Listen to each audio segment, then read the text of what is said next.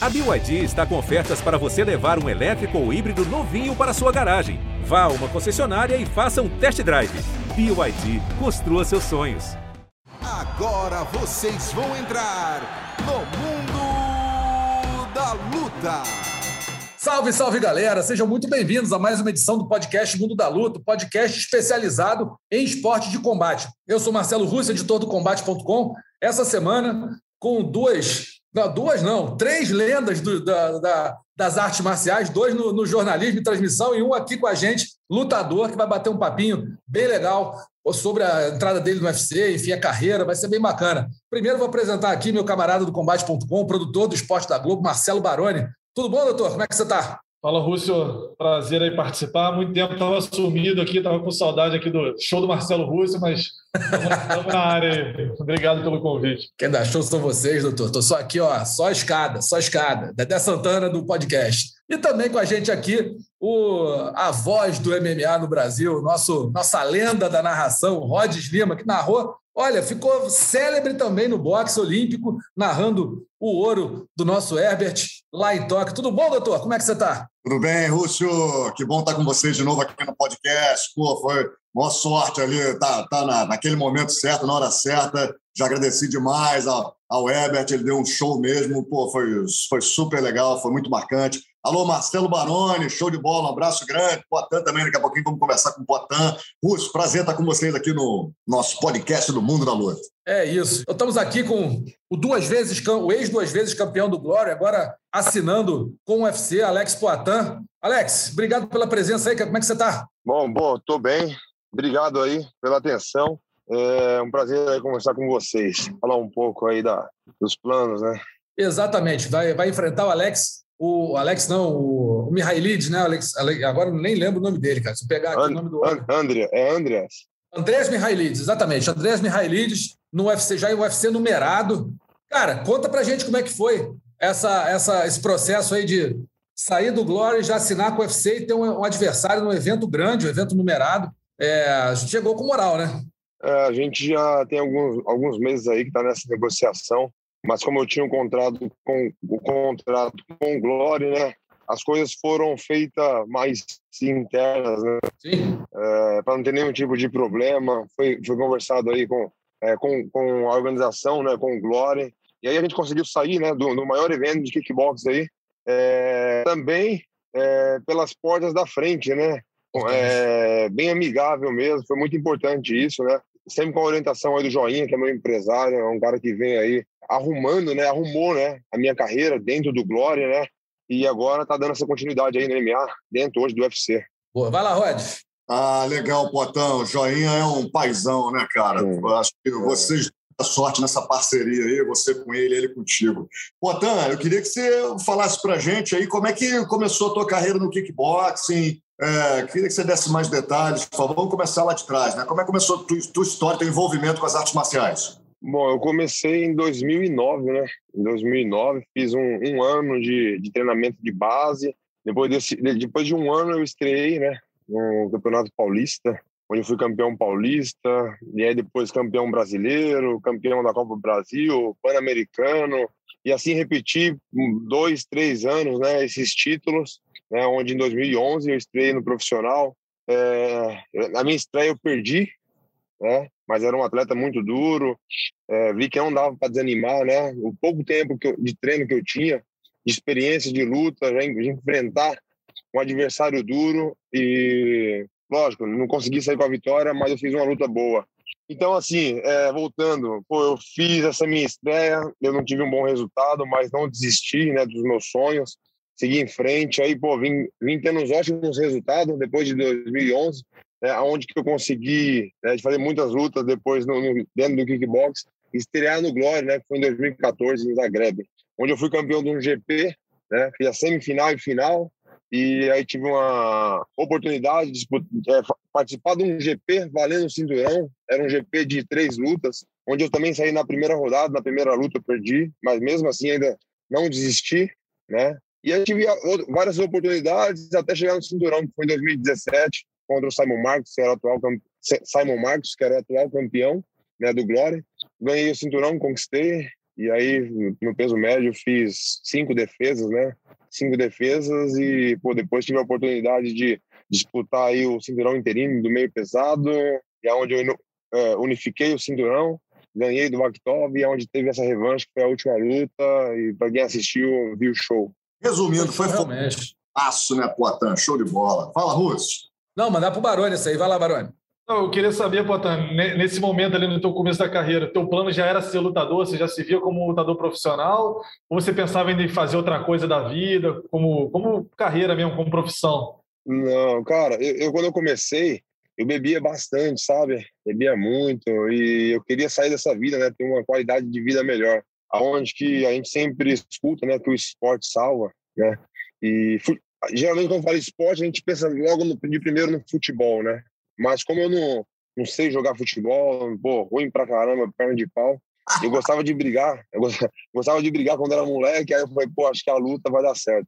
E aí comecei a treinar mais para sair mesmo né, desse vício, né, tendo uma qualidade de vida melhor. Mas a intenção era só essa. E foi por muito tempo, foi por uns quatro anos, pelo menos, dentro do esporte. Mesmo campeão brasileiro é, de, de kickbox profissional, ainda, pô, ainda não me via, ainda não acreditava ainda que eu poderia viver da luta. Você, você conseguiu superar essas dificuldades, mas no começo foi duro, como você falou, né? Perdeu algumas vezes, podia ter desistido, mas deu aquela insistida porque você via que ali na frente tinha alguma coisa melhor do que você tinha passado antes, provavelmente, né? Ah, sim, é. Lamento, assim, forte de desistência, assim, pra, pô, caramba, será? Porque, assim, eu, é, um tempo eu já pensava, né, pô, eu queria viver da luta, mas estava difícil. Aí foi em 2016, quando eu lutei em Dubai contra o James Williams, dentro do Glory, eu também achei que eu ganhei a luta, mas deram para ele. E aí eu fiquei desanimado, eu falei, pô, caramba, será, será que dá ainda, meu? Eu fiquei na dúvida, né? Então ali foi um momento muito difícil para mim. Cara, eu tava vendo, eu tava fazendo, enfim, dando uma pesquisada, vendo a tua vida e tal. E para quem não sabe, né, o pessoal que está ouvindo a gente aqui, você venceu duas vezes o Israel Adesanya, que é atual campeão peso médio do UFC, uma delas por nocaute. Mas vendo o vídeo do teu nocaute sobre ele, foi um baita do nocaute, golpe, né, especialidade da casa, que era de esquerda. O, o, assim que ele cai no chão, você dá uma gritada na cara dele, você dá uma desabafada. Aquilo ali teve alguma coisa antes, ou seja, o cara te provocou muito antes. O Adesanya é chato como adversário, não digo só dentro do ringue, não mas fora também, ele tentou entrar na tua cabeça, tentou te provocar, foi marrento. De onde veio aquele teu desabafo ali na hora do, na hora do nocaute em cima dele? Então, ele sempre foi, é, é sempre se comportou, cara de querer é, destabilizar, né? Geralmente nas pesagens, ele faz isso na pesagem. Né? Na, na, primeira luta na China, ele fez isso, né? E na, na segunda, que foi essa revanche, que foi em São Paulo, ele também fez. E antes de vir para o Brasil, né, na viagem, falou falou do povo brasileiro, né? Falou do, do, país e aí provocando, né? E aí, pô, aquilo tava entalado, né? Aí quando eu dei aquele nocaute, foi de uma certa forma foi por isso, mas foi também pela pela pelo que estava acontecendo na luta, né? Ele tinha tomado knockout ali, pô, ele estava bem na luta, né? Apesar que hum, as pessoas não sabem, né, que aquela luta ali não era para me lutar com ele. Eu lutei a primeira vez, né? Então, eu coloquei em contato os chineses da China e os chineses aqui empresários no Brasil. Coloquei, eles uhum. fizeram contato, falou: "Alex, eu não quero ver você, eu não quero você lutando nesse evento do Brasil. Eu quero você ajudando a organizar e casando essas lutas". Foi o que eu fiz. Mas faltava mais ou menos um mês, tipo, o adversário do do Alessandro não estava lesionado e aí eu fui, entrei no lugar, né? E eu vinha de uma lesão, tinha rompido o ligamento do meu cotovelo. Então tava meio que parado. Aí eu tinha um mês ali para treinar. Nesse um mês aí eu treinei e não me senti bem na hora da luta. Eu cansei ali no, no, no segundo round. Aí o que acontece? A luta não tava fácil para ele também. Quando chegou no segundo round, que ele tava naquela vantagem, eu acho que ele pensou, vou finalizar agora, porque essa luta tá difícil também. Aí ele tentou. Se você assistiu esse segundo round, se você, se você assistir a luta toda, o primeiro foi um round pau a pau. Sim. O segundo, ele tava na frente, deu um knockdown e tal. Aí eu acho que ele queria, acho não, ele queria acabar a luta ali, me nocautear. E aí eu acho que ele cansou, porque eu tava aguentando as porradas. Eu tava indo, mesmo apanhando, eu tava indo pra cima dele o tempo todo, aquele minuto e meio que faltava do round. Então ele foi cansando, eu fui apanhando o tempo todo, mas descansando fisicamente. Quando eu voltei pro meu corner, no final do round, eu tava descansado, mas tipo, pô, eu tinha apanhado pra caramba. E ele tava, ele não tinha apanhado, mas tinha cansado pra caramba. Aí se você vê no terceiro round, eu volto com tudo e ele não tem todo aquele reflexo aonde ele tomou o golpe. Perfeito, perfeito. Eu, eu vi a luta e foi exatamente isso. Ele pareceu que já pareceu que voltou mas... para o terceiro round já meio. É.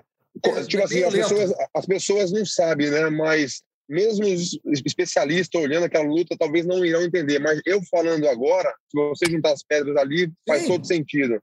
Todo sentido. Todo sentido. Perfeito. Vai lá, Rod. Potan, você fazer essa trilogia aí com ele é o teu objetivo? É, quantas, lutas, quantas lutas você acha que você vai precisar para ter essa chance aí? Cara, é, eu acho que é uma coisa de cada vez. Eu, para ser sincero, eu não estou pensando em Adesanya, não, cara. Eu penso em ser campeão do UFC. Esse é meu objetivo agora. Talvez, Pô. quando eu chegar lá, ele nem esteja mais lá, entendeu? A que interesse eu tenho de lutar com a Adesanya? Nenhum. Eu quero o cinturão. Talvez eu chego lá e ele não esteja mais. E aí? Então, assim, eu estou entrando, eu quero fazer a minha estreia agora, eu quero ir bem, sabe? Eu, eu vou me dedicar ao máximo nos meus tempos para fazer uma luta boa, como eu sempre venho fazendo, né? Agora, pensar em Israel Adesanya, eu não tenho interesse nenhum, eu tenho interesse no título. Boa. Se bobear, ele, ele que tem que pensar em você, né? Perdeu não, ele, é, eu, eu, não queria é. falar isso, mas às vezes as pessoas falam, pô, o Adesanya, considerado, tá, não fica preocupado. Eu preocupado?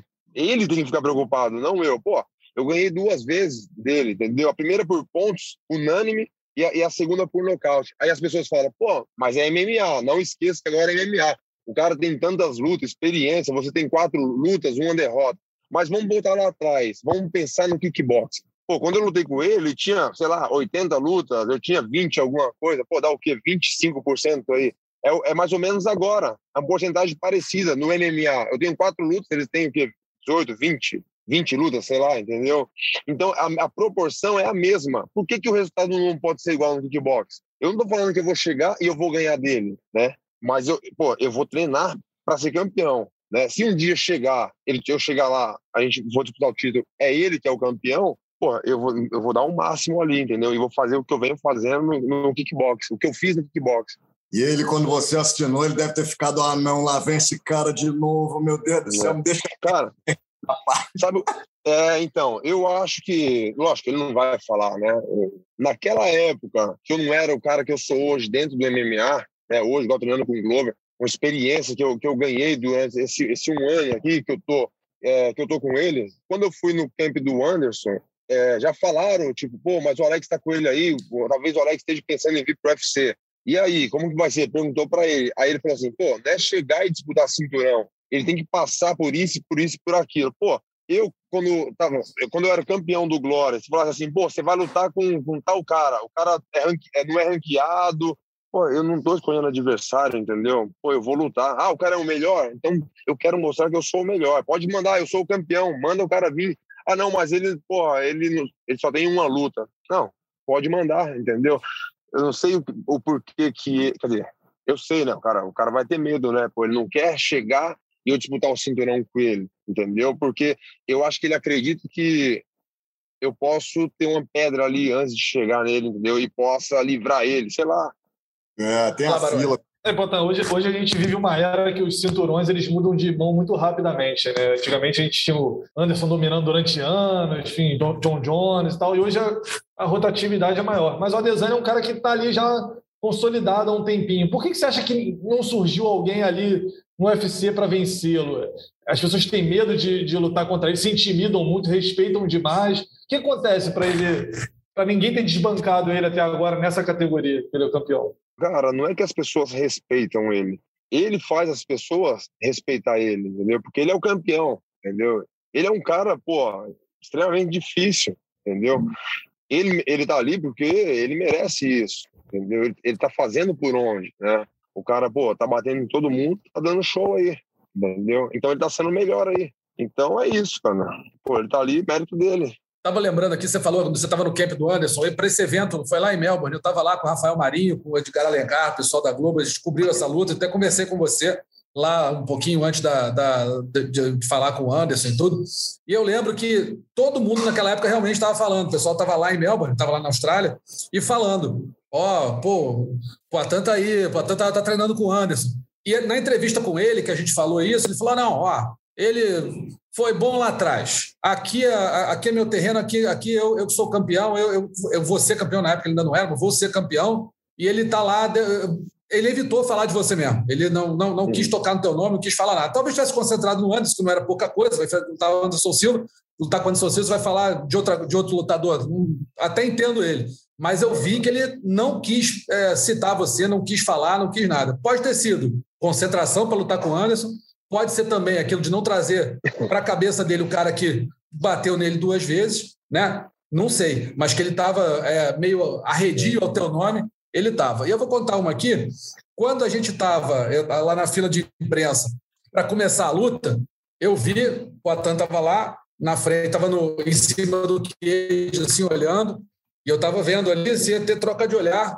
Você pode confirmar ou não. Ele não olhou para você hora nenhuma, ele ficava olhando para um lado, para o outro, leva para o Anderson, fazia as presepadas dele, dava uma dançada, que para você, que eu me lembre, é, ele não olhou. Isso mesmo, e quando estava lá em cima do queijo, ele cumprimentou todo mundo que estava ali, o Anderson, tal, os corner e tal. E eu estava com os braços assim em cima.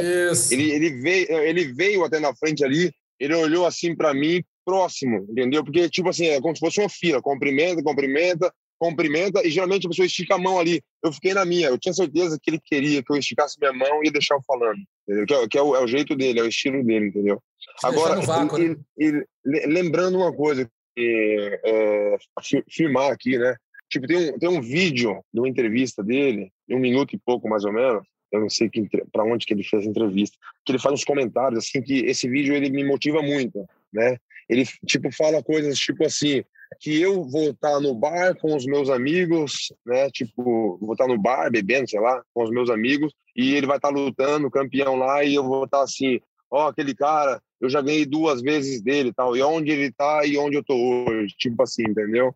Então, assim, as coisas vêm mudando. É, é eu acho que quando eu, eu pô, campeão de duas categorias, da maior organização de kickboxing e tal, ele campeão é, da maior organização de MMA, eu acho que ele falou, porra, eu posso falar o que eu quiser desse cara, que eu vou provocar, eu vou falar o que eu quiser, que esse cara não vai sair de lá e vai vir para cá, sabe? Porque são empresas gigantes e eu acho que foi uma surpresa para ele, né? Então, assim, eu estou conseguindo mudar as coisas, né? Sem dúvida nenhuma, sem dúvida nenhuma. Não, Tem, é, é, isso, isso, é isso, isso, é uma, isso, é uma, parada que me motiva bastante, que ele, ele tipo, contou que eu ia um dia, tava falando pros meus amigos, ah, aquele cara, eu ganhei duas vezes dele, tal, e onde ele tá, oh, pô, sabe? É, sem tu ia estar tá ali de novo, né? Não, é. Acreditando que você não estaria lá. Verdade. Vai lá, Rod.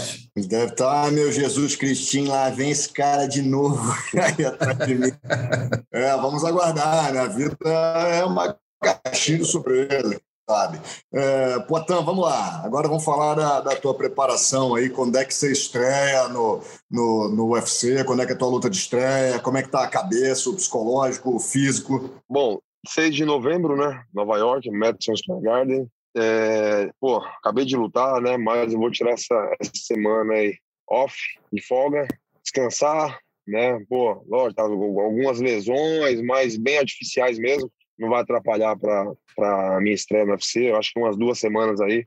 Eu já tô tranquilo, mas vou ficar uma semana só parado. Segunda-feira eu já retorno aos treinos e, cara, a mente tá, tá minha cabeça tá muito boa, né? Eu estou treinando aqui com o Glover, sabe? Que é um cara que está me ajudando muito é, nos treinos. Não só nos treinos, né? Mas toda hora que a gente está conversando, 90% aí é de luta. E a experiência que esse cara tem, para mim, isso é muito importante, né? Então, o tempo todo eu estou aproveitando, estou treinando, né? Lógico, ali físico e estou treinando minha mente. Né? Então, a cabeça está muito boa. Se você, tipo, pô, como, como, como ganhar confiança para essa luta, para essa estreia, treinando, né? E isso eu venho fazendo, né? Eu não, eu não paro, venho fazendo, então acho que, pô, tem tudo para dar certo, eu acredito. Fala, Baroni. Quando, quando a gente vê algum especialista em alguma arte, o adversário vai sempre no lado oposto, né? Como é que tá o teu wrestling, teu jiu-jitsu, já que ninguém vai querer trocar contigo, assim como quando o Rodolfo Vieira estreou no UFC, né? Todo mundo fugia do chão, só queria saber da trocação, né? Cara, eu, lógico, tenho muito que aprender, né? Essa, essa parte de chão. Na parte em pé também é, é, é um pouco diferente, né? Do kickbox, né? A trocação do kickbox do MMA. Mas eu já tô, tô me desenrolando muito bem nessa parte. E, e no chão também eu tô, eu tô gostando tô gostando de treinar, eu tô indo bem, tô tendo um ótimo resu resultado nos treinos.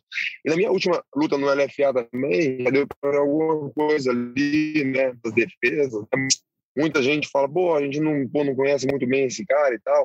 E aí, quanto o Andreas, aí eu vi, pô, todo mundo que fala do cara é um cara difícil, um cara duro. Pô, eu já escutei falar, pô, é uma luta para estreia do, do strike, eu não acho uma luta boa, eu vi as pessoas falando. Então isso, isso me motiva, sabe? Porque, pô, depois eu não quero as pessoas, vamos supor, vou lá ganhando o cara e tal, as pessoas falando, pô, ah, o cara também era uma galinha morta, o cara, da... pô, é ruim escutar isso, sabe? Então eu estou escutando isso antes da luta, né? Espero ter um ótimo resultado, sair com uma vitória e depois espero que as pessoas não, não, não tenham outra visão. Fala assim, pô, pegou um cara duro, ganhou, entendeu? Perfeito. Alex, quero agradecer demais a você e a presença, cara. Obrigado aí por ter dedicado. Esse... Opa, desculpa, desculpa, desculpa. Fala aí. Opa, tem mais uma? Vai. Pitch do botão pro boxe. Ih, boa, boa, boa, boa. Bem lembrado. Vai ter aí é, Vitor Belfort contra Evander Holyfield e Anderson Silva contra é, Tito Ortiz. O que, que, você acha dessas duas lutas aí? Quem leva? Pô, cara, difícil, hein? Responder, responder agora aqui. é, Anderson, o Anderson leva, o Vitor e. É, Vitor e Holyfield. Holyfield.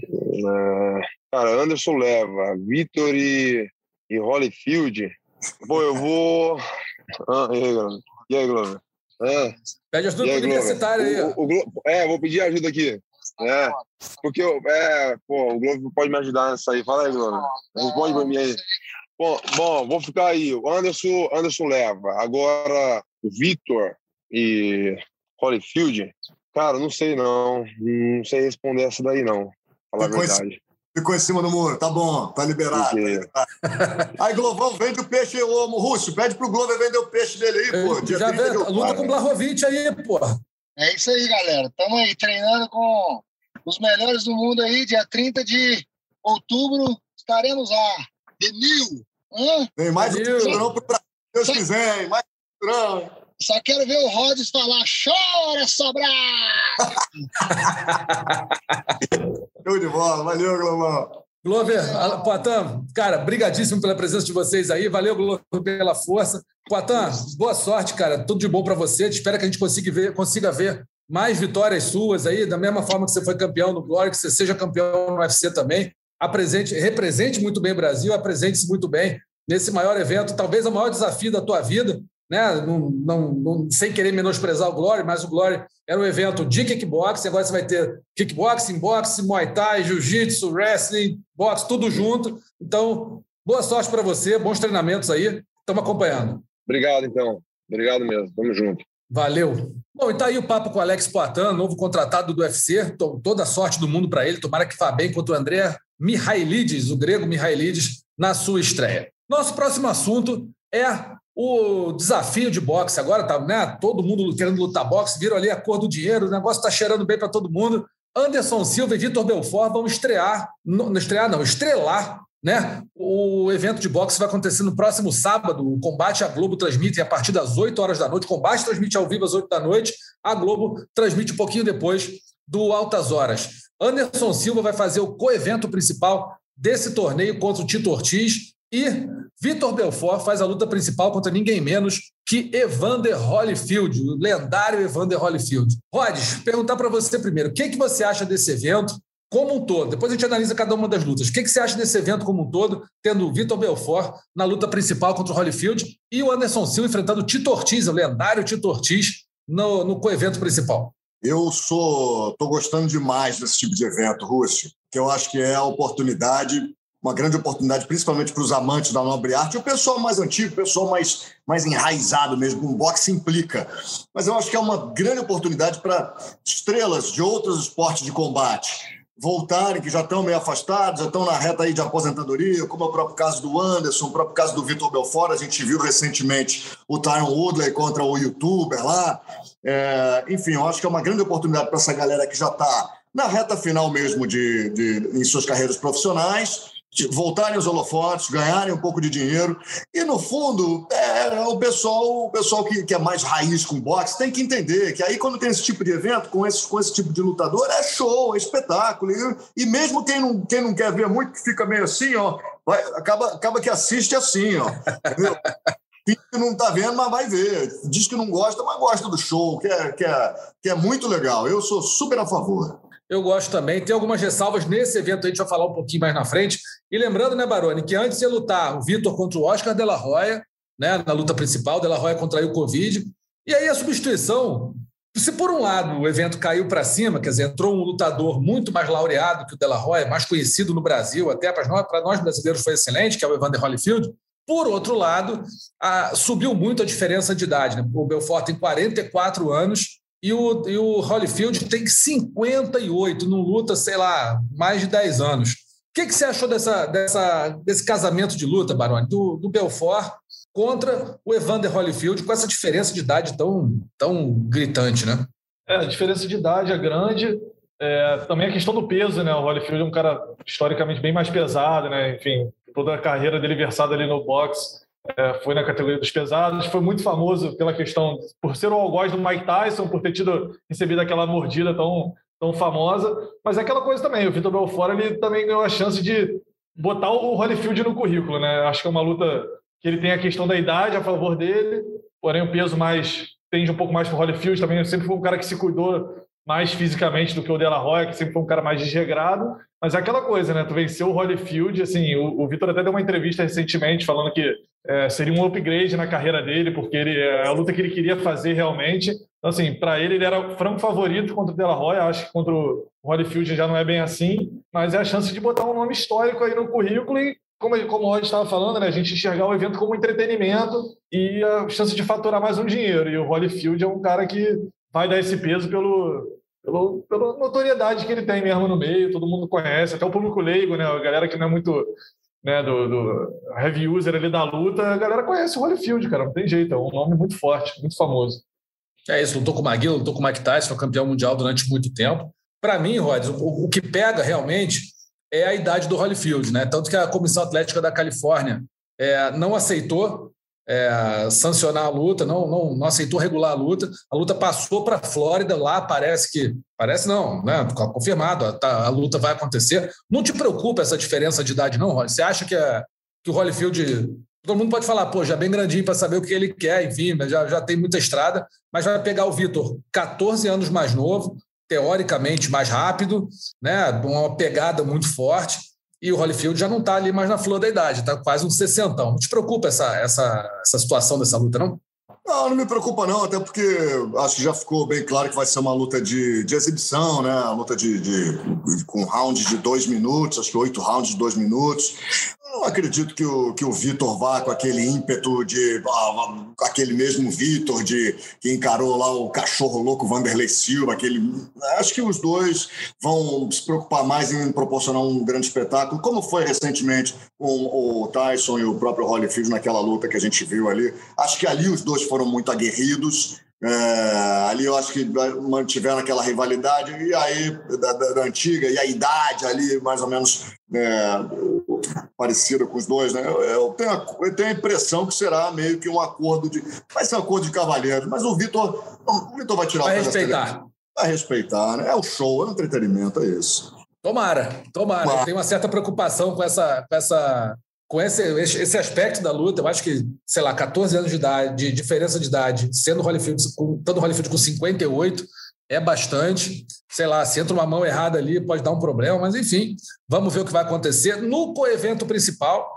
a gente tem aí sim dois atletas que fizeram história no MMA. Tito Ortiz, ex-campeão meio pesado do UFC, né, durante muito tempo, grande astro do UFC, contra Anderson Silva, para muitos o maior astro que o UFC já teve, o maior lutador de MMA de todos os tempos para muita gente, vão se enfrentar é, no boxe agora. E a gente lembra que o Anderson lutou contra o filho do lendário Julio César Chaves, o Julio César Chaves Júnior, e venceu, né? Venceu por nocaute. Então, assim, esse aí para mim é um outro aspecto. Os dois estão exatamente na mesma idade, né? Tem, tem background de MMA, lutadores laureados. Essa luta, eu vou te falar, eu acho que eu tenho mais vontade de ver essa luta do Anderson também porque o Anderson é, é talvez a maior estrela brasileira do MMA de todos os tempos, enfrentando um outro cara que também é pô, polêmico, vende bem luta, não, não vai querer sair ir lá para tomar vareio, vai querer lutar de verdade. O que, que você acha, Baroni? Anderson Silva e Tito Ortiz. É, pô, no, no papel, uma luta bem interessante, né? É, eu acho bem interessante também, né? Embora o, o Tito Ortiz, o ponto forte dele sempre foi o wrestling, ali aquele ground and pound que ele, que ele costumava botar nos adversários. Uma luta mais parelha, assim, né? Pela questão da idade. Tem, os lutadores têm um lastro mais né, parecido. Tito Ortiz, se não me engano, nunca lutou boxe, né? Vai ser a primeira luta é, dele de boxe. Então são dois caras que fizeram história no UFC, no MMA. Mas eu acho que, cara, depois que eu vi o Anderson ganhando de um boxeador, né, de um, de um cara indo para a praia do adversário, ganhando do, do Julio César Chaves Júnior, o cara bem mais novo, né, fazendo aquilo que ele fez, eu acho que é barbada, assim, acho que o Tito Ortiz é um pouco mais pesado ali, mas também não vai ter tanta margem para ficar mais pesado, né? ele, ele, era meio, meio pesado, né? o Anderson era peso médio, mas ele não vai ter lastro para ficar bem mais pesado nessa luta ali pelo limite da, da categoria. Então, eu acho, Anderson, eu acho que é mais tranquilo, assim, acho que a missão do Anderson é mais tranquila. Eu acho que o Anderson não vai ter grandes problemas, não acho que o Tito Ortiz vai, vai ser o cara que vai dificultar o caminho do Anderson ali. O Anderson é um cara realmente muito habilidoso, parece mais inteiro, mais, é mais técnico. Enfim, não acredito que o Tito Ortiz vai complicá-lo. É, até porque até na, na, fase áurea dele no MMA, quando ele ia para trocação, né, foi com, com o Chuck Liddell, que, pô, baita do lutador, pô, perdeu sempre, né? Não, não teve, não teve, foi ganhar agora. Depois, também. Forrest Griffin, enfim. Então acho que ele não, não, realmente não é a praia dele. E aí, Rod, você tem o, o, Anderson Silva e Tito Ortiz, aí uma luta muito mais parelha, digamos assim, em termos de idade, os dois, né, da mesma idade, foram dois astros do UFC, Tito Ortiz durante muito tempo, o grande astro do UFC, Anderson Silva talvez o maior astro do, do, UFC, do UFC em todos os tempos, um dos maiores lutadores de todos os tempos. Quem que você vê como favorito para essa luta? Como é que você vê essa luta acontecendo? Ah, eu acho que vai ser um outro grande show, né? Acho que os dois, ao contrário do Vitor e do Holyfield, eu acho que Anderson Silva e o Tito Ortiz vão para o tudo ou nada mesmo. São, como você falou, dois grandes astros, duas grandes estrelas, e aí nenhum dos dois vai querer perder. Então, eu acho que quem vai ganhar com isso somos nós. Agora, se você me perguntar quem vai vencer, faça a menor ideia. Eles que lutem e a gente que. nós que divertamos. O, é, o, o, falei corretamente? Pronunciei corretamente? Corretamente, corretamente. Vamos. É isso. Eu, eu, eu, não vou ficar no muro. Eu acho que o Anderson Silva leva, estou com o Baroni. Acho que o Anderson é, é, mais versado no boxe que o Tito Ortiz. E outra, assim, o, Anderson, o, o único perigo que eu vejo, e é um perigo pequeno, assim, é o Anderson querer brincar né? De repente fazer como fez com, com o Júlio César Chaves Júnior, chamar para a corda, chamar para o rio, para as cordas ali, para ficar com as costas nas cordas chamando o cara para briga, porque o Tito Ortiz, primeiro, muito maior que o Júlio César Chaves Júnior. Enfim, se o Anderson brincar, eu acho que vai cutucar a onça, né, Baroni? Talvez, talvez sofra um certo perigo aí. Mas fora isso, eu acho que em termos de, de talento e de versatilidade na trocação, o Anderson dá de 10 no Tito Ortiz. Né? Certeza. E eu conversei com, o integrante do staff do Anderson, ele falou que viram o Tito Ortiz treinando e está uma tartaruga. Então, a confiança está grande aí para a vitória do Anderson ali, do, da galera que treina com ele. Pois é, o, o, único medo que eu tenho, não sei se o Rod concorda, é o Anderson resolver. Assim, como, quando o Anderson se vê muito superior numa luta, ele gosta de dar show. Ele gosta de, de, né, de levantar a plateia. Só que tem sempre aquele risco. A gente já viu isso acontecer com o Stefan Bonner, ele se deu bem. Viu ele fazer isso com o Chris Weidman, se deu mal. Quer dizer, vamos ver o que pode acontecer. Eu acho o Anderson muito favorito para essa luta. A do Vitor do Holyfield eu não tenho nem ideia. Assim, eu acho que o Vitor deve levar, mas depende da regra. Se a regra for, no, olha, vai, se não houver nocaute, acho muito difícil que aconteça, vai ser declarado empate, acho que não vai ter vencedor por ponto. Tem que ver qual é a regra. Mas eu acho que o Vitor teria muito mais chance de ser, de ser vencedor contra o Holyfield, apesar do Holyfield ser muito melhor no boxe que o Vitor, essa diferença de idade e numa faixa etária avançada, acho que complica um pouco. É mais ou menos como o Baroni lutar com um garoto de 7 anos de idade. 7 não, mentira, 17. Dependendo de quem for, acho que me ganha, pois é, tem isso. Então a gente acompanha esse desafio de boxe, é, Vander Holyfield contra Vitor Belfort e Anderson Silva contra Tito Ortiz, no próximo sábado, às 8 horas de Brasília. O combate transmite na íntegra todo o evento, são mais duas lutas, além das dos brasileiros. E a TV Globo transmite logo depois do Altas Horas. Bom, e agora a gente vai para a gravação do terceiro bloco falando sobre o UFC é, Brunson versus Till, que aconteceu no último sábado lá em Las Vegas e que teve na luta principal, né, uma vitória até certo ponto tranquila do Derek Brunson. A gente imaginava que o Darren Till fosse ser um pouco mais resistente, fosse, ou, sei lá, levar um pouco mais de, de resistência ao Derek Brunson, que vem aí numa uma fase excepcional, mas o Darren Till praticamente não viu a cor da bola, né, Rod? Acabou perdendo, foi nocauteado, foi nocauteado não, foi finalizado pelo Derek Brunson, que usou muito bem uh, o wrestling para anular o inglês. O que, que, você achou da luta? Gostei, foi, foi realmente uma, um desfecho interessante aí para o Brunson. Era uma expectativa grande em cima desse, desse combate. Gostei demais. E agora o Tio está em maus lençóis, né? Já são, acho que, cinco derrotas consecutivas, se não me, se não me falha a memória. E o, e o Bronson ficou bem na fita, né? Vamos ver, valeu a pena, valeu o ingresso. Valeu o ingresso, né, Baroni? Cinco vitórias consecutivas do Derek Brunson, agora no número 4 do ranking mundial. Já está merecendo title shot ou você acha que tem que pegar alguém de um pouco mais de tamanho para conseguir furar ali o, o paredão dos favoritos? É, eu acho que ali um Jared Cannonier ali, entendeu? Para ver quem vai ser o próximo da fila depois do Adesanya com Robert, Robert Whittaker. É, inclusive, é uma luta que ainda não tem data para acontecer, então, assim, acho até para os lutadores se movimentarem um pouco, vai, vai acabar sendo bom fazer uma luta antes, porque já está em setembro, a luta não está agendada, então depois que essa luta do Whittaker com a Adesanya rolar, eles vão ter mais um tempo para esperar, então quando você vai ver, já está no meio do ano que vem, entendeu? do ano. É, eu acho que o Derek Brunson está numa crescente, está numa fase boa, mas é isso, você pegar um, um canonier ali, ou ele até queria o Borrachinha anteriormente, disse que o Borrachinha não, não assinou o contrato em entrevista ao, ao MMA Fighting. Eu acho que é isso, é ele contra o Jared Canonier ali para a gente ver ali quem vai ser o próximo de quem vencer do Itaker com, com a Desânia, naturalmente. Eu também acho. Acho que precisa de mais uma luta quando alguém que esteja ali no patamar mais alto da categoria para ver se realmente ele pode ser um desafiante. Olha, antigamente ele era um grande porteiro da, da divisão, né? Passou por ele, você passava, se não e subia, se você não passasse por ele, era vala. Agora tá, o Bronson está bem mais, bem mais, parecendo bem mais concentrado, está com uma carreira mais sólida, como eu falei, cinco vitórias seguidas acho que está numa fase excelente, Derek Bronson. Vamos ver o que, que ele consegue nas próximas lutas. O único brasileiro, diga lá, Rodgers. Posso só me corrigir aqui que eu falei que o tio vinha de cinco derrotas seguidas. Desculpa, ele vinha de derrota para o Whittaker, né? Apenas. Ah, vale por cinco. O Whittaker é bom pra caramba. e o único brasileiro no evento foi o Luigi Pendramini, que acabou perdendo para o Pad Pimblet, o, o inglês, né? Que está chegando aí com uma banca de McGregor da Inglaterra, chegou falando pra caramba, disse que ia nocautear o brasileiro, ia sair com bônus e cumpriu. E no primeiro round ainda, mesmo tendo passado um sufoco, né, Rod? No começo da luta, o Vendramini acertou bons golpes, o Pimblet chegou a, a bambear ali junto à grade, mas se recuperou. O Vendramini acho que cometeu um erro meio bobo, que assim, na hora que ele conseguiu abalar o Pimblet, ao invés de continuar golpeando, tentando o nocaute, que o cara estava completamente abalado, levou para o chão, o Pimblet se defendeu, deu, deu chance para o inglês se recuperar, e aí depois o, o Pimblet acabou nocauteando o brasileiro. Rods, o que, que, você achou da estreia do pé de Pimblet? Você acha que esse cara tem caixa para crescer na divisão e no UFC? É um cara novo, né? O Salsicha do Scooby-Doo é um cara novo. Ele tem a, ele tem a pinta de, de, de maníaco, né, cara? Meio, de, meio maluco. É, pô, um cara novo começou a lutar MMA com 14 anos, sei lá, tá com 26 agora.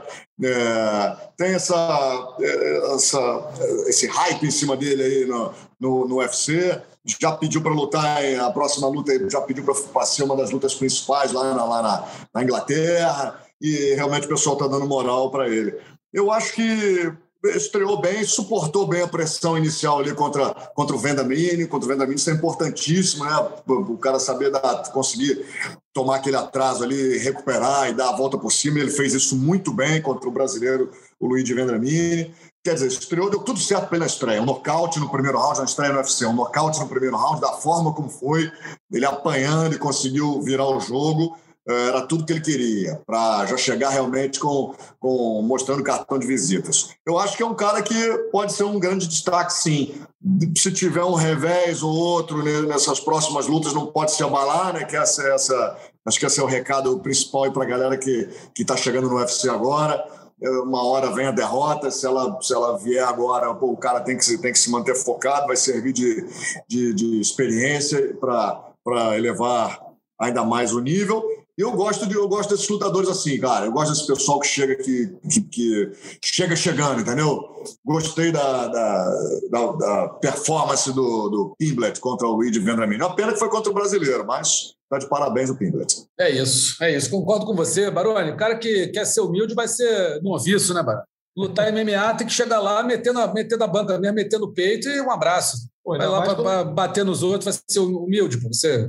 Ainda mais quando chega com o apelido de McGregor em inglês, né? Aí tu tem que fazer jus à fama, né?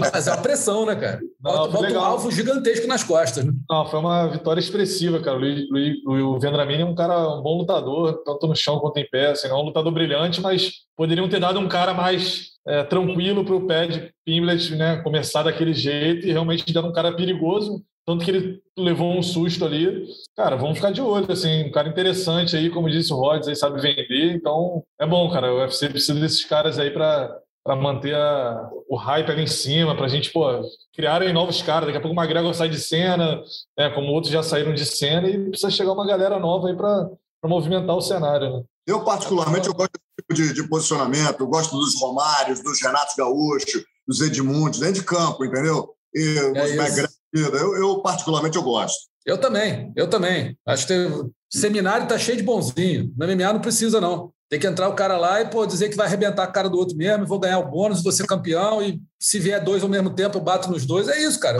Ou, ou, ou, ou você cria a, a, a, tua, a tua imagem, né? O teu, o, o teu ativo é você. Se você é aquele cara, pô, é, vou ver o que vai acontecer, aceito qualquer um, tá bom, você é qualquer um, tá ali. Né? Agora, se você entra numa de, pô, desafiando todo mundo, metendo o dedo na cara, dando bico na cadeira, isso aí, Vai. o, show é esse. Acontecendo como foi com o McGregor, né? As coisas foram acontecendo, foram indo, foram indo e pronto. Pois é, vai, vai. É isso aí mesmo, o show é esse. Agora, Baroni, teve um lance nesse, nesse, no UFC do último sábado, que foi a luta do Khalil Roundtree contra o Modestas Bukauskas, que levou uma, levantou uma certa polêmica, que foi aquele chute no joelho, né? Aquela, aquela, aquele pisão no joelho, que, a, que o Khalil acertou até muito bem no Bukauskas e acabou nocauteando, né, derrubando o lituano e acabou lesionando. Mas é um golpe que, né, se bem se acertado, a chance de lesionar é imensa. E muita gente está falando, pô, esse golpe tinha que ser é, proibido, acho que é um golpe que lesiona, deixa o cara um ano fora, de repente, cirurgia. O que, que você pensa desse assunto, Baroni? Você acha que esse golpe tem que ser tirado realmente, tem que ser proibido, esse golpe tem que ser mantido? Qual é a tua visão desse, dessa polêmica aí? É, embora ele seja né, um golpe muito utilizado no, no safate, enfim, tem, tem, não, não é uma grosseria como a cotovelada no chão, né, que não é de nenhuma arte marcial ali, não. Cotovelada no ground and pound, né, pura grosseria. Mas, é, de certa forma, é um golpe que é, prejudica muito o, o, estado físico do atleta, né? Pode ocorrer uma lesão gravíssima ali nos ligamentos, deixar o cara fora por muito tempo. Eu acho que, por mais que o esporte né, seja violento, agressivo e tal, tudo dentro das regras, é, a integridade física do atleta é importante. Nesse caso, eu acho que é, um, é, é muita grosseria ali para.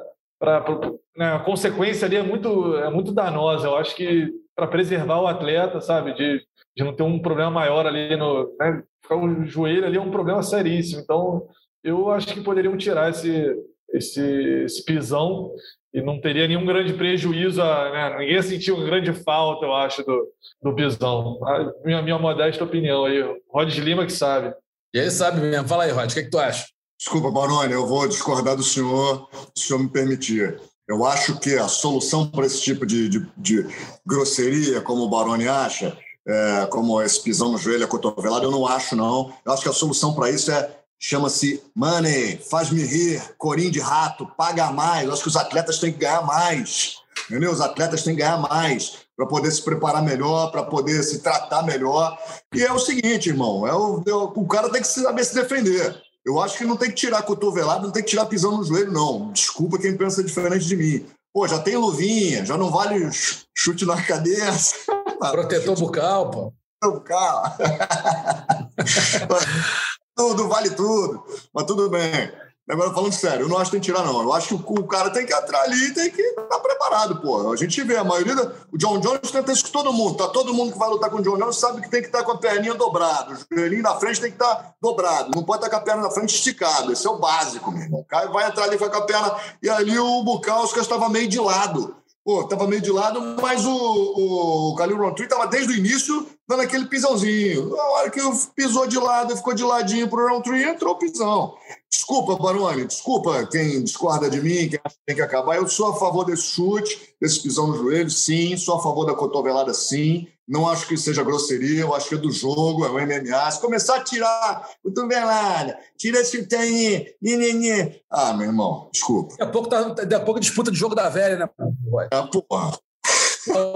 falando, falando sério, eu, eu, eu, concordo com o Rod com relação ao chute, vou também discordar do Baroni. O que, que eu acho? Eu acho que o, o, o critério para ser um golpe desse vale ou não é a, é, é a, possibilidade de defesa. Por exemplo, a cotovelada na coluna, quando o cara está é, de quatro no chão, de baixo para cima, de cima para baixo, o cara não tem possibilidade de defesa. Vai, tira o costas, é uma facada nas costas, vai não. É isso, é isso. Ele não tem possibilidade de defesa. Vai fazer o quê? Não vai. Ele está ali caído, vai cotovelada na, na, na, na coluna, no, né, no, nos 90 graus, não tem possibilidade de defesa. Tiro de meta, por exemplo. Eu achei certo tirar, porque o cara está caído, às vezes está semi-consciente. O cara vem dar-lhe uma bicuda na cara, ele não tem chance de defender. No caso dessa, dessa, desse pisão, foi o que o Roger falou. Existe a, a, possibilidade técnica de defesa, e tem até um vídeo rolando aí que eu não lembro quem foi, que tentou, foi o Marvin Vettori, tentou dar o pisão no Adesanya, ele estava esperto, tirou a perna e já jogou um chute alto, pegou bem na cabeça do, do Vettori.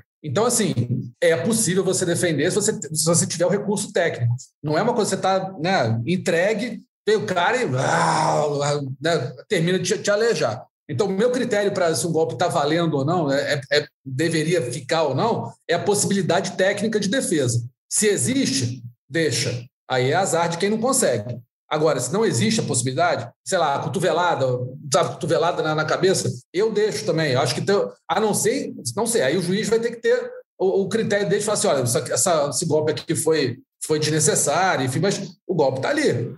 O cara tem que saber se defender e tem que conseguir evitar.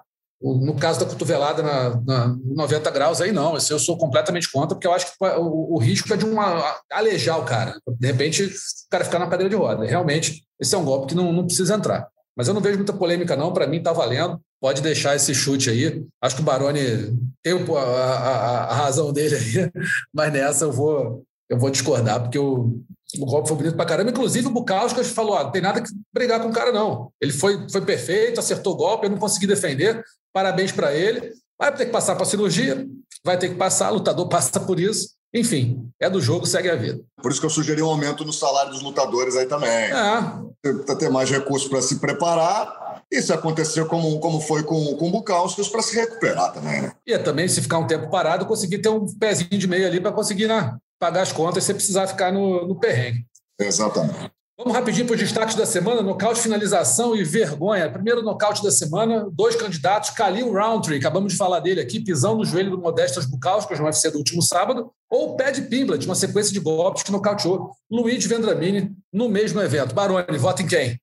Vou no Pad Pimblet, o maníaco. Apelido vai Rod Lima, o maníaco. o maníaco da, de, de Liverpool. Você, Rod, vota em quem? Cara, eu acho que eu vou no, no Pimblet também, pela, pelo conjunto da obra. O nocaute do Roundtree foi bonito, pisando no joelho e tal, mas pelo conjunto da obra foi o Pimblet, né? Tava apanhando e a volta por cima. Unanimidade, então, Pad Pimblet ganhou Nocauteou o primeiro round, bônus, da, bônus da, de 50 mil dólares e o nocaute da semana aqui no Mundo da Luta. Não sei o que vale mais. Um dia te pergunta para ele, tenho certeza que ele vai falar que foi do podcast que deixou ele mais orgulhoso do que 50 mil dólares ou o nocaute na estreia. Finalização da semana, Julia Erossa, um triângulo de mão contra o Charles Jordan, também no UFC. Ou Derek Bronson, mata-leão em cima do Darren Till na luta principal do evento. Começar com você, Rod. Eu acho que foi o Bronson, né? Foi, foi, acho que foi mais bonito, foi mais representativo. Bronson em cima do Darren Till. Para. Concordo. Mais representativo, é. tirou onda. É, eu vou, vou dar a menção honrosa então aqui para o Julia Erossa, conseguiu um triângulo de mão pô, bem encaixado também, achei que foi, foi bacana. Ganhou o, pé de, o, desculpa, o Derek Brunson, mas o Julio Rossa fica aí como menção honrosa para a finalização da semana. E a vergonha da semana, a princípio não tinha, mas acabou de sair uma informação do, do corner do Darren Till, que ele teve uma ruptura, ou pelo menos uma lesão muito séria no ligamento cruzado do joelho, 10 semanas antes da luta contra o Derek Brunson, e mesmo assim acabou indo lutar. A vergonha, óbvio que não é a lesão. Mas esses, esses exames do UFC precisam ser mais um pouquinho apurados, né? Porque assim, uma lesão dessa, você não se recupera sozinho, o, o, o local não sara sozinho, você precisa de cirurgia e o local fica muito avariado. Você, você fazendo uma ressonância magnética, você vê que o, o, o tendão, o ligamento, fica completamente, se não rompido, fica perto de romper, quando rompe, a sua perna fica praticamente né, solta, você não consegue fazer muita coisa, anda já com dificuldade, lutar então não serve de nada. Então, dez semanas antes, ou seja, pouco menos de três meses, o, o sofreu essa, essa lesão, o treinador dele mandou ele não lutar, o médico mandou ele não lutar, ele insistiu, quero lutar, quero lutar, mas tem que ter uma coisa, tem que ter o exame do evento. O, o, o exame médico do evento é aquele que vai dizer você pode ou não lutar. E um cara com ligamento cruzado rompido, total ou parcialmente, não deveria poder lutar, fazer uma luta principal de UFC. Pô, tá ali no top 5 da, da, da, categoria. Então, não sei o que vocês acham, mas pode, podemos classificar como vergonha da semana aí os exames médicos do UFC que liberaram o Darren Till para lutar é, com o ligamento bem ligamento cruzado, que é uma das piores lesões que tem para atleta, bem avariado concorda comigo. O que você acha, Barone? Acho que pega, pega um pouco do gancho do Rhodes, né? A gente vê, a gente que entrevista lutador toda semana, né? A gente, cara, cansa de ver os caras pegarem luta lesionada porque estão precisando de dinheiro ou não querem esperar um, um lutador mais bem ranqueado e pegam o que o UFC oferecer porque tem que se manter ativo. Né? Os caras só ganham. O cara não tem salário fixo, então eles ganham a bolsa. É, entrou ali, lutou, ganhou a bolsa. Não tem, não tem dinheiro, meu. vai ter que se virar né, com o que juntou, fazendo seminário, é, com outra, de outra forma.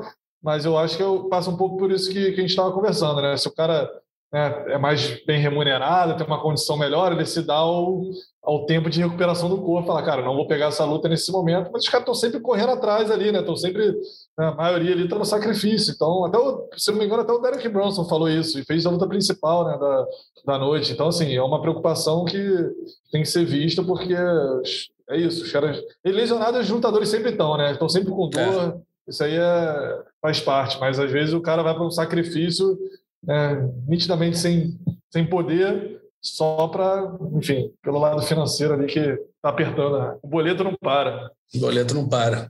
Rod, você, você colocaria como vergonha da semana os, os exames do UFC ou você acha que não, não, não, tem muito a ver, não?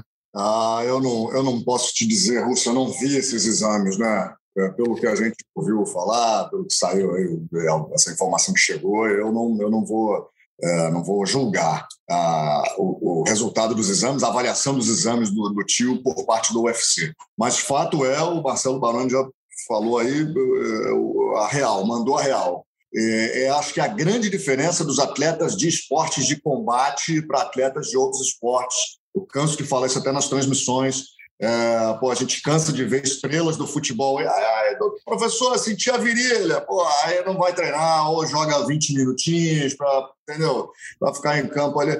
Tem, a gente sabe que tem essas coisas. O lutador não. O atleta de esporte de combate foi o que o Baroni falou. Se não entrar para lutar, não vai ganhar o dinheiro dele. Por isso é que cada vez mais eu, eu tenho orgulho de, desses caras, tenho orgulho de, de trabalhar com esporte de combate, respeito máximo por esses caras, entendeu? É, porque a realidade deles é dura pra caramba. É, assim como no futebol também, a quantidade de jogadores de futebol tem no mundo e a quantidade de, de jogadores de futebol no mundo que são milionários, sei lá, 5%. Nada, nem, nem, nem 1%. É, a maioria é.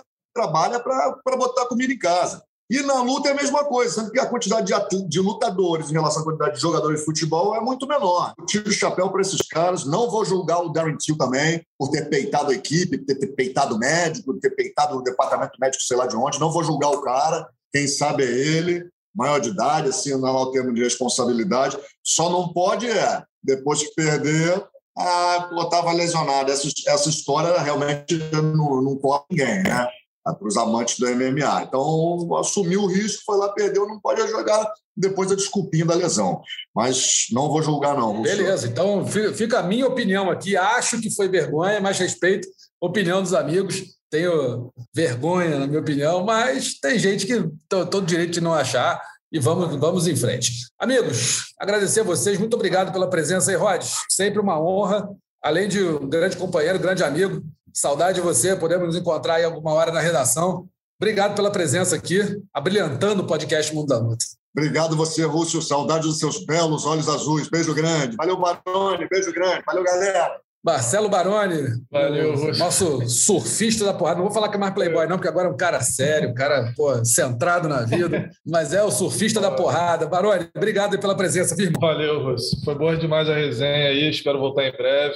Foi um prazer aí, Rod. Valeu, valeu, Russo. Valeu. A gente lembra que o podcast Mundo da Luta está sempre disponível lá no combate.com e nos principais agregadores de podcast do mundo, o ge.globo barra podcast, que, que tem todos os podcasts do esporte da Globo, Spotify, Google Podcasts, Apple Podcasts e Pocket Casts. O roteiro desse episódio, como sempre, é do nosso reverendo Adriano Albuquerque e a edição é da Letícia Quadros. Tá bom? grande abraço para todo mundo, valeu, até mais. Finalizado. Semana que vem tem mais Mundo da Luta.